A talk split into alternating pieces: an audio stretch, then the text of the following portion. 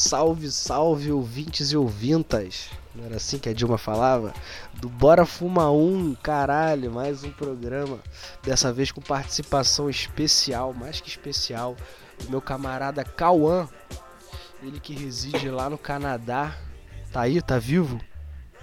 Tô vivíssimo, tava dando umas tragadas no meu. É por, isso que eu salve, perguntei salve. Que tu tá, se tu tá vivo, porque eu sei que tu tá fumando coisas de alto calibre. É, esse baseado aqui é uma mistura. Eu não costumo colocar muito tabaco com maconha, mas hoje me inspirei e coloquei um tabaco, um mango kush e uma, uma rosin de Hawaiian Punch no papel pra, só pra dar aquele, aquela pimentada. Maravilha, olha aí, mano. Era justamente disso que a gente ia falar hoje, que é como é a vida de um maconheiro vivendo no Canadá. Mas antes disso eu ia pedir para te se apresentar, assim, tipo, o que que tu faz, que tu trampa e como tu foi parar aí nessa terra.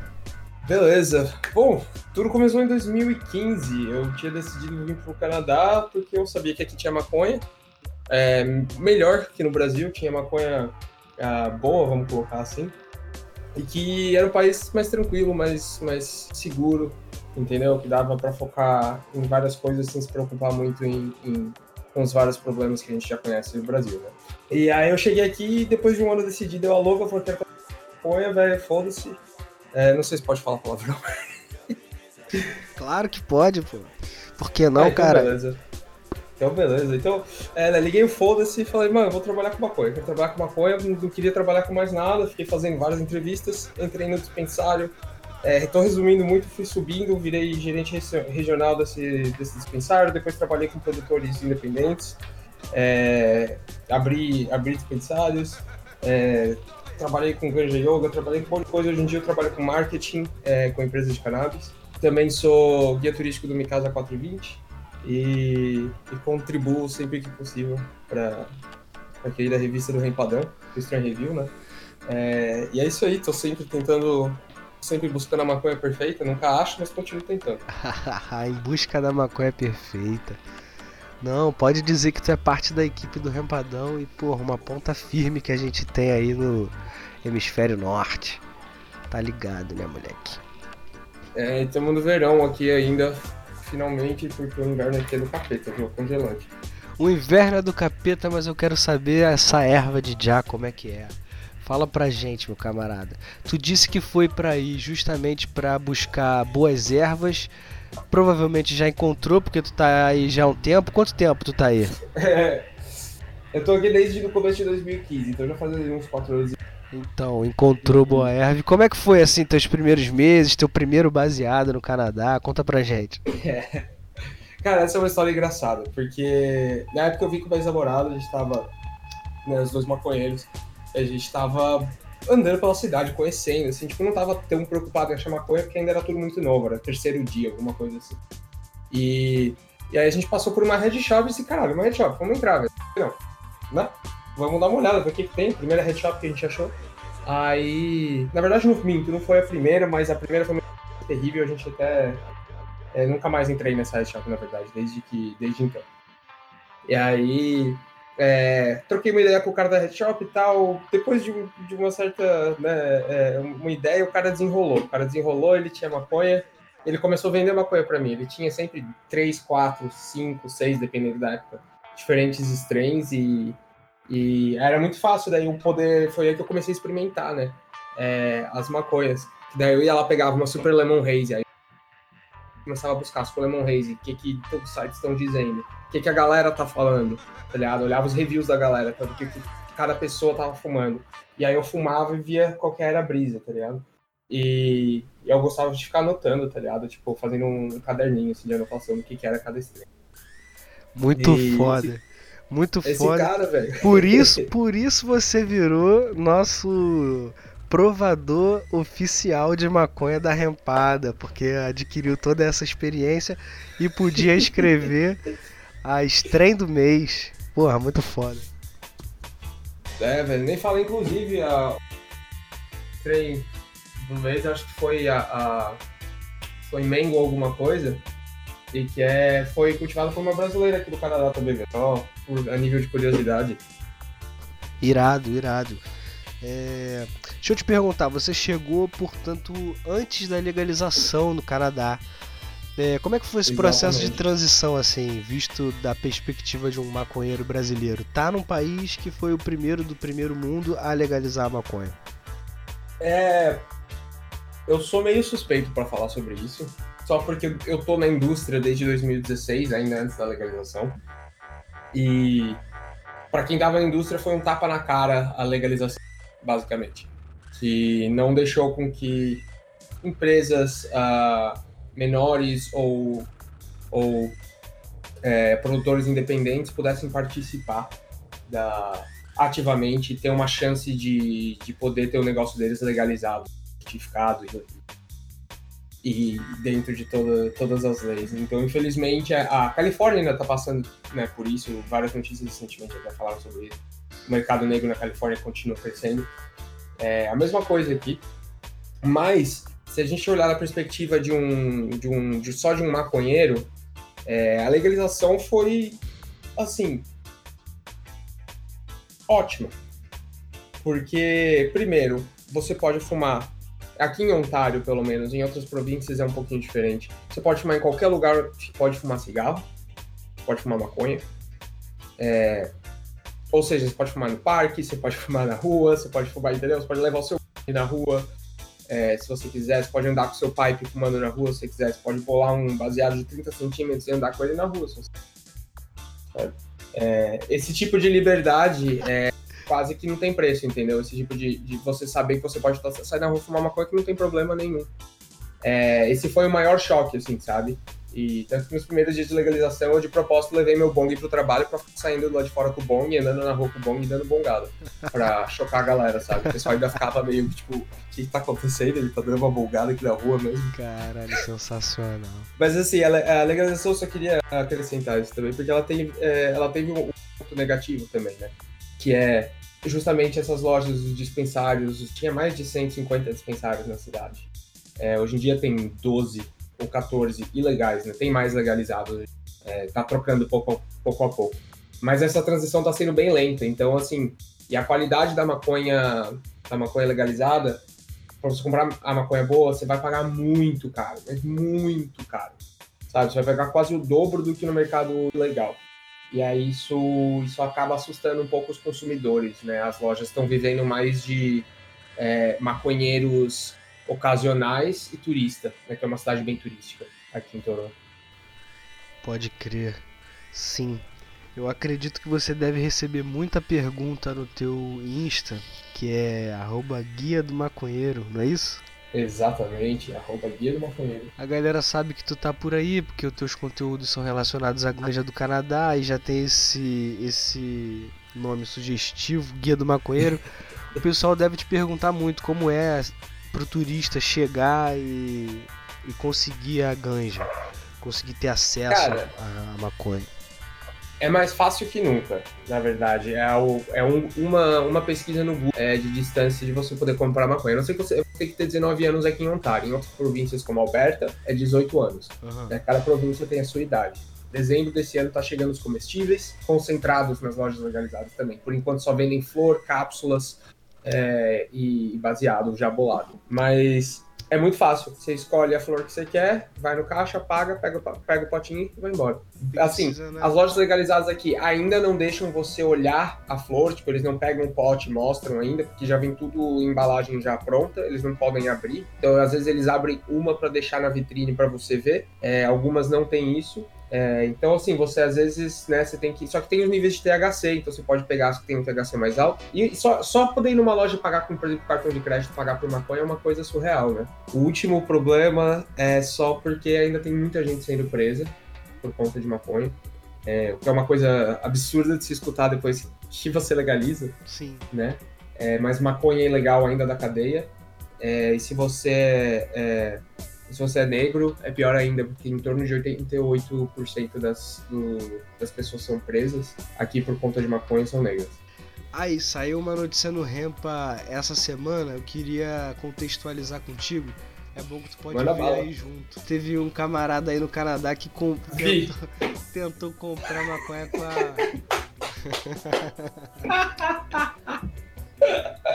Eu vi isso. Eu achei sensacional. Eu deixei isso aberto no meu computador de trabalho, porque eu tava procurando umas notícias. Aham. Aí eu achei, eu passei por isso. Eu achei isso. Pro- Foi sensacional. Esse cara. Sim, pro ouvinte que não, que não viu a notícia, vamos ilustrar. Foi o caso muito interessante e curioso de um cidadão que tentou comprar maconha num dispensário. É dispensário que chama também? No Canadá é, né? Isso, dispensário. E tentou comprar maconha num dispensário com a identidade do Thor, do super-herói. Você procurar lá no, nas últimas do Rempa, você vai achar a notícia. E caralho, eu queria te perguntar sobre isso. Você que já trabalhou em alguns dispensários, já teve a experiência até de abrir um estabelecimento desse. É, se isso ac- como é essa questão assim a, a- a identifi- da identificação é, é, é muito vista vocês são rigorosos na questão da idade do, do documento como é essa parada Então, eles são, são bem rigorosos. O, o Canadá, ele tem, eles têm umas políticas bem rigorosas em relação a, a tabaco, álcool é, e cannabis. Cannabis, infelizmente, ainda é a mais, é mais restrita. É, mas eles são muito, no geral, eles são muito chatos com isso. Então, assim, para comprar álcool, é, eles já pediram carteira de identidade para mim, para ver se eu tinha, para ver se eu tinha 19 anos. Entendeu? E eu tenho, porra, eu sou barbudo, velho. Eu tenho, eu tenho 30 anos, tá ligado? E eu não pareço, há muito tempo que eu não pareço que eu tenho 18 anos. Há muito tempo que ninguém me pede identidade. E eles me pedem de vez em quando. Pra comprar maconha, todas as lojas, se você não apresentar identidade, você não entra. Ponto. E se a sua identidade for estranha, eles não reconhecerem, sabe? Tipo, ó, dica pra brasileiro, por exemplo, que vai vir pra cá e vai querer na lojas legalizadas, leva o passaporte, velho. Porque se levar uma cópia autenticada, sabe? Que a galera às vezes sai com xerox autenticado ao invés do passaporte com medo de perder, leva o passaporte porque eles não vão aceitar, eles são muito chatos, tá ligado? Tem que estar com o documento mesmo. agora sério e você atendendo no dispensário nunca pegou um passaporte de super-herói não Cara, de super-herói não, velho, mas eu já peguei pessoas usando a identidade de um amigo ou do irmão, sabe? Que acontecia, porque assim, ah, no começo, ah, antes de dos dispensários realmente né, fazer aquele boom gigantesco e, e a gente tem mais de 150 na cidade, não tinha muito, muita preocupação com assalto, não tinha muita preocupação com nada disso. Então a gente não tinha nem segurança nas lojas. Então, assim, quem fazia o controle eram os próprios funcionários, né? E eu era bem chato. Eu mesmo peguei já vários. Assim, que às vezes eu tava só olhando, passando por trás, assim, dos funcionários, eu olhava olhando as identidades, sabe? Tipo, que a galera tinha que chegar e apresentar a identidade na pro de tenda. E eu, assim, eu tiro mais identidade aqui rapidinho, por favor. Uhum. Eu olhava, você falou, velho, essa identidade tá torta. Entendeu? Aí a pessoa torta, eu falei, é, você sabe que identidade, quando eles imprimem torta, eles imprimem outra, né? Pra ela sair reta. Ah, é? Eu falei, é, isso aqui não, a gente não vai aceitar, não, desculpa. Não, mas sou eu mesmo. Eu falei, você tem algum outro documento com seu nome aí? Ele abriu a carteira não tinha nada na carteira. ah tá porra cortou Ah, eu a falei, brisa do cara meu Não, velho, mas aí é que tá. Esse tipo de coisa acontecia era justamente, tipo, é, o risco desse cara chegar em casa, porque ele, tal- ele talvez fosse de menor. E a mãe dele pegar a ponha. Da E merda ele fala, ah, comprei na Cana Clinic. Eles vão ligar pra polícia e vão, vão falar, ó, meu filho é menor. Eles vão. Ou até um infiltrado, né, mano? Com uma carteira fria, Exato, vendo se velho. consegue comprar ou se não consegue. Então tua posição foi de responsabilidade total, o que é o que se Não, exige é de um mercado legalizado, né? Essa não era a única razão da gente levar, levar isso totalmente a sério, né? Mas eu sempre levo muito a sério, porque primeiro tem uma idade mínima pra usar, tem uma idade mínima pra usar, então, tipo, infelizmente, é, você não deveria estar usando maconha de acordo com a idade do estado, tá ligado? 19 anos você não pode entrar, tá ligado? Se você for pego fumando maconha, você vai. Seus pais vão sofrer consequências também. É, eles são bem. Eles são bem restritos com isso. É, chato por um lado, mas é, é- Dá pra ver que também funciona, entendeu? Tipo, você consegue evitar é, muito, muito problema por conta disso, sabe? Sim, Principalmente nas áreas mais pobres da cidade. pode crer, meu mano. É, uma coisa interessante também pra quem vai visitar o local é saber o preço da ganja. É, você falou que é fácil o acesso, mas quanto sai assim mais ou menos o preço do G? Beleza. Pra simplificar aqui, eles sempre vendem pela grama, pelo 3.5 por 7, tá ligado? Em, em lojas legalizadas. Em, em lojas ilegais, você consegue comprar a quantidade que você quiser. Você pede, eu quero 4.5, os caras vão te dar 4.5, tá? É, a grama, em loja legalizada, a mais barata vai sair 10 dólares, tá? A mais cara vai sair, tipo, 20, 25, entendeu? é meio absurdo, mas é verdade. As é... especiarias especiais. Exatamente. Nas lojas legalizadas, as mais caras normalmente são, são, são bem decentes. É, dá, você consegue comprar coisas ótimas e tem melhorado pelo que eu tenho visto. Tá? É, antes do começo tinha muita reclamação. Você está cobrando 10 dólares a grama, comparando com a maconha legal antes de 10 dólares a grama, era outro nível, sabe? Mas eles estão melhorando. Eu, inclusive, conversei com growers no, na Lyft de duas dessas empresas legalizadas que estão produzindo maconha, eles falaram que eles estão eles estão realmente trazendo um monte de coisa nova e melhorando o astral, tá ligado? Que estão realmente melhorando. E dava pra ver que o pessoal realmente curtia ser cultivador também. Mas então, maconha ilegal, você vai num dispensário legal, tem os mercados também, né, de maconha artesanal. Você vai achar coisa de assim, ó, 5, 6 dólares a grama até 15 dólares a grama sabe? Só que a de 15 dólares a grama, você vai chorar de tão boa que é, assim. Caralho, boa. E outras coisas mais, o que tá rolando no mercado canadense, além das flores? Cara, assim, eu acho que em São Paulo tá entrando nessa vibe também, que aqui tá agora, já, tá, já se estabeleceu, né? Já começou ali em 2015 e 2016, agora se estabeleceu, que são as canetinhas né? Os cartuchos nas canetinhas que você vai lá pode fumar em qualquer lugar, é discreto. É, geralmente eles são feitos de destilado de THC. É, o destilado de THC ele funciona no cartucho muito bem, você não precisa colocar nenhum aditivo, não precisa diluir com nada. Diferente se você for colocar num vape. Além disso, concentrados no geral, assim, é uma coisa que o Canadá tá, tá muito, diria, próximo, se não melhor, mais avançado que a Califórnia, que é em questão de, de extração, cara. Tá absurdo é, você acha desde rosin, a live tem os diamantes com, com, com molho de terpenos, diamantes de THCA. É, recentemente, acho que é, começou a sair alguma coisa em português sobre diamante THCA, que é um é super psicoativo e você isola ele, ele né, um diamante, quase um cristal, e eles colocam molho de terpeno junto. Isso o pessoal aqui tá achando absurdo, tá rolando direto, e vários tipos de qualidade desses produtos, né? Comestível é uma coisa que é muito grande aqui também, é, tem muita marca, tem muita empresa, tem muita coisa gostosa. Aquela coisa que é difícil você parar de comer, sabe? Mesmo sabe talvez de bad. É... Beleza, eu acho que é isso. A curiosidade é grande, mas o programa é curto. É... eu vou te convidar mais vezes, porque afinal de contas, porra, tudo que a gente faz aí no Repa, tu tem portas abertas, portas escancaradas, meu camarada. Que é isso, mano. Tamo aí sempre que quiser. Tô, sabe que eu tô disponível. É só, só a gente acertar a data e fazer. E brigadíssimo, velho. Sempre um prazer poder participar, poder falar, sabe? Falar sobre maconha é uma coisa que é, é, é tão natural e tão gostosa que se, se deixar a gente grava um programa de três horas. Porra, vamos fazer uma live qualquer dia. é... Bora lá, velho. Obrigado, rapaz, que acompanhou. Dois maconheiros trocando ideias sobre o que a gente mais gosta, que é cannabis. Você que curtiu o programa, faz o seguinte: deixa pergunta aí no SoundCloud, nos comentários, se tiver alguma curiosidade especial ou específica sobre o universo canábico lá de Ontário, que a gente responde. O Cauã vai voltar. Certão. Valeu mesmo por ter acompanhado essa fumaça e a nós. Até a próxima. Quer deixar mais algum, alguma mensagem aí, meu mano? Não, queria agradecer só a rapaziada, que, o pessoal que escutou. É e falar pro pessoal visitar minha página também, Guia do é o Instagram, arroba Guia do Banheiro. E só, se puder, falar sobre o Canadeb, que a gente lançou esse coletivo de maconheiros aqui, né? É, para criar conteúdo e, e, todo mundo, pelo menos, poder participar, fazer umas coisas juntos, fazer uns eventos. É, arroba coletivo Canadeb também, que daí tem um, um, outro pessoal, uma rapaziada brasileira que também tá curtindo Altos Concentrado e Altas Flor. E aí eles estão postando lá o tempo todo. É exatamente isso.